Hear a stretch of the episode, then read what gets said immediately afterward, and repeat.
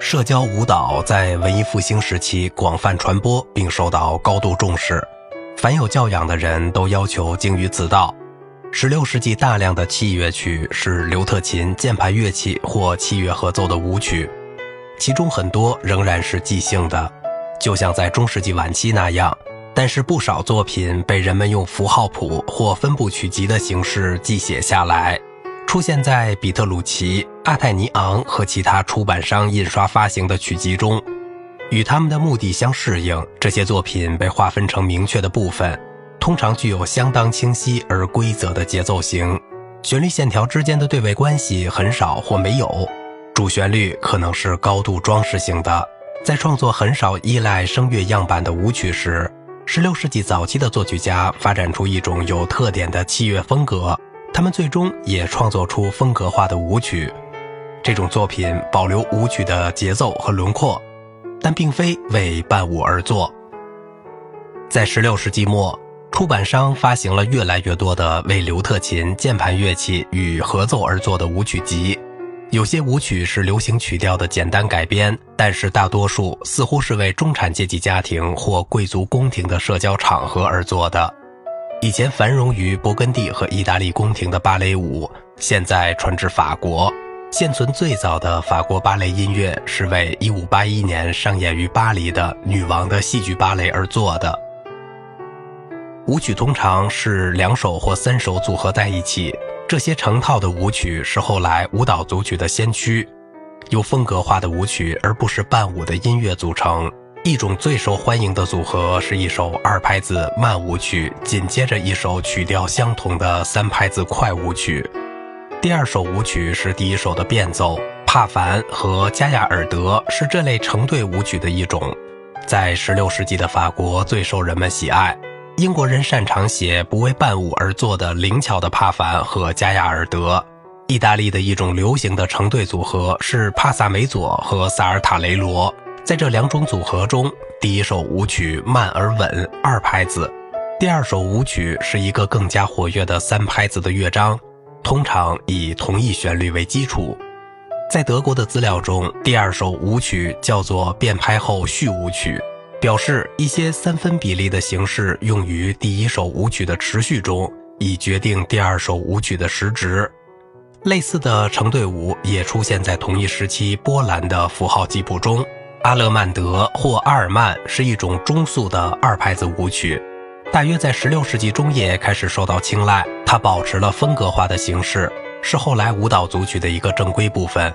库朗特是一种流动的三拍子快速舞曲，是后来组曲的另一个正规部分，也是在16世纪出现的。写下的舞曲告诉了我们很多关于即兴实践的东西。有迹象显示，16世纪的演奏者有两种即兴方法：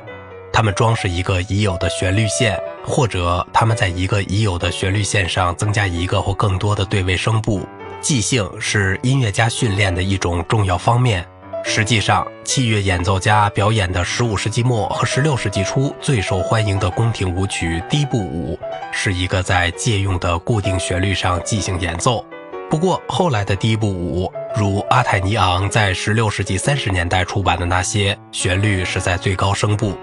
阿泰尼昂用二拍子为第一部舞记谱，但是编舞却经常要求一种二拍子和三拍子的混合，以便形成十二拍的单位。舞蹈大师 T 阿尔伯在他的舞蹈艺术中称之为四元法，一种三拍子的第一部舞叫做 b o r i n g a i 根据一个曲调即兴演奏以伴奏舞蹈自古有之，真正记下谱来的，根据威尼斯和费拉拉的帕凡舞曲创作的变奏曲出现于1508年，在 J.A. 达扎尔采用刘特琴符号谱的刘特琴记谱法中出版。在与此相关的一些实践中，作曲家和演奏家根据固定的音型写出和即兴创作变奏曲。这些是后来夏空和帕萨卡利亚的原型，他们也根据为诗歌演唱而作的标准的高音哀而曲，比如罗马内斯卡、鲁杰罗低音和让我们看牛创作成套的变奏曲。西班牙的刘特琴和键盘乐器作曲家把根据流行曲调创作变奏曲的艺术提高到非常精美的水平。伟大的西班牙管风琴家和作曲家安东尼奥·德卡维松和刘特琴家安里克斯·德巴尔德拉巴诺为这种题材创作的作品尤为突出。16世纪后期，变奏曲在被称为维基纳琴作曲家的一群英国键盘作曲家中间经历了特别的繁荣。维基纳琴在当时指一切弹拨的键盘乐器。这群作曲家中的主要人物是威廉·伯德，重要的同行还有约翰·布尔。奥兰多·吉本斯和托马斯·汤姆金斯，很多英国键盘音乐的手稿曲集属于这个时期。开始是马里纳曲集，最完整而最全面的是菲兹威廉·维吉纳琴曲集，它是由弗朗西斯·特雷吉安在1609至1619年间抄的，包括从16世纪末到17世纪初的近300首作品。其中有牧歌的改编曲、对位的幻想曲、舞曲、前奏曲、描绘性的作品和许多成套的变奏曲。菲兹威廉维基纳琴曲集中的大部分变奏曲是根据慢速舞曲，比如布尔的《西班牙帕凡》，或人们熟悉的歌曲，比如约翰芒迪的《离开我的窗前》创作的。很多当时的民歌也被作为变奏曲的主题。作为变奏曲基础的旋律一般很短、简单如歌，分句很规则，明确的终止式划分出清晰的二部曲式或三部曲式。全曲由一系列不间断的变奏组成，变奏的数目从六个到二十多个不等。每个变奏都保留乐句结构、和声布局和主题的终止式。旋律可以在整个变奏曲中原封不动地陈述，偶尔从一个声部移到另一个声部。更常见的是，主题被装饰性的音型所打碎，以致它原有的轮廓只是被暗示出来。有些经过句，特别是在布尔的变奏曲中，要求高度的技巧。另一个为键盘乐器与合奏而作的受人青睐的主题，是由六个音阶的六个音组成的，分别是哆、来、咪、发、嗦、拉。围绕着这些音，英国作曲家写了很多有独创性的对位。约翰·布尔的一首有名的六声音阶幻想曲，轮流在全部十二个调上采用六声音阶。这首杰出的作品很可能是以阿尔方索·德拉维奥拉的一首《新福尼亚》为样板的。由于布尔的幻想曲也作为键盘作品出现，有人提出，在16世纪末，一些近似平均律的实验想必已为英国人所知。然而，我们拥有的键盘版本可能只是一首为四个维尔琴而作的幻想曲的缩谱。在大多数英国的维吉纳琴音乐中，技巧展示并不是突出的特点。每个变奏典型的利用一类音型装饰，有时一个变奏的两个分段或两个相继的变奏成为一对，其中一个的右手用相同的音型，而另一个的左手用相同的音型。就像菲兹威廉维吉纳曲集中布尔的西班牙帕凡的第三和第四变奏那样，除了这样的成对处理，在大部分成套的变奏曲中，唯一的全面规划是随着作品的进展而增加它的生动性。尽管带有间断的更平静的间奏，节拍的变换可能被引入。作曲家有时通过写同时用两种或三种不同节拍的变奏曲来展示他们的技巧。最后的变奏通常较慢，主题做一次宽广的陈述，但带有更丰满的音响和更丰厚的和声。我们可以研究为键盘而做的帕凡的变奏技巧，这是伯德以道兰德的《流吧，我的眼泪》为基础创作的。歌曲本身是一首帕凡的典型形式，也就是说有三个主题，每个都立即反复。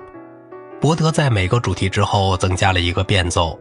他在右手保持了曲调的轮廓，同时增加了短小的伴奏动机或装饰的回音、音型以及双手之间模仿的音阶形式。17世纪初的英国音乐家需要到外国去，并在欧洲北部国家产生影响。菲兹威廉维基纳琴曲集和其他当代的曲集是他们的成就的有力证据。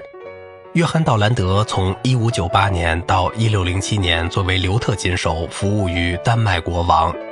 彼得·菲利普斯和理查德·迪林是移居大陆的英国天主教徒，他们的音乐主要在荷兰出版。威廉·布雷德在丹麦和德国拥有多个职位，在那里他出版了一些维奥尔琴的组曲。威廉·布尔于1613年来到布鲁塞尔，从1617年直到他逝世，作为管风琴师服务于安特卫普的大教堂。不管斯维林克是否认识布尔本人，他肯定了解布尔和他的英国同代人的音乐。在斯维林克的键盘作品中，这种影响是明显的，其中包括了几套优秀的变奏曲。在这个时期，器乐开始走出口传传统的阴影，舞曲和以前一样主宰着这一领域。但是到了该世纪末，很多其他独立的记下谱来的器乐题材，以他们的功能和手法而闻名。首先，和一种特定的乐器紧密结合，这些题材的大部分都扩展到了其他乐器与合奏上，比如托卡塔、里谢尔卡、前奏曲、幻想曲、坎佐纳、奏鸣曲和成套的变奏曲。一六零零年前后，英国的刘特琴和键盘乐器作曲家在器乐创作方面独领风骚。好了，今天的节目就到这里了，我是小明哥，感谢您的耐心陪伴。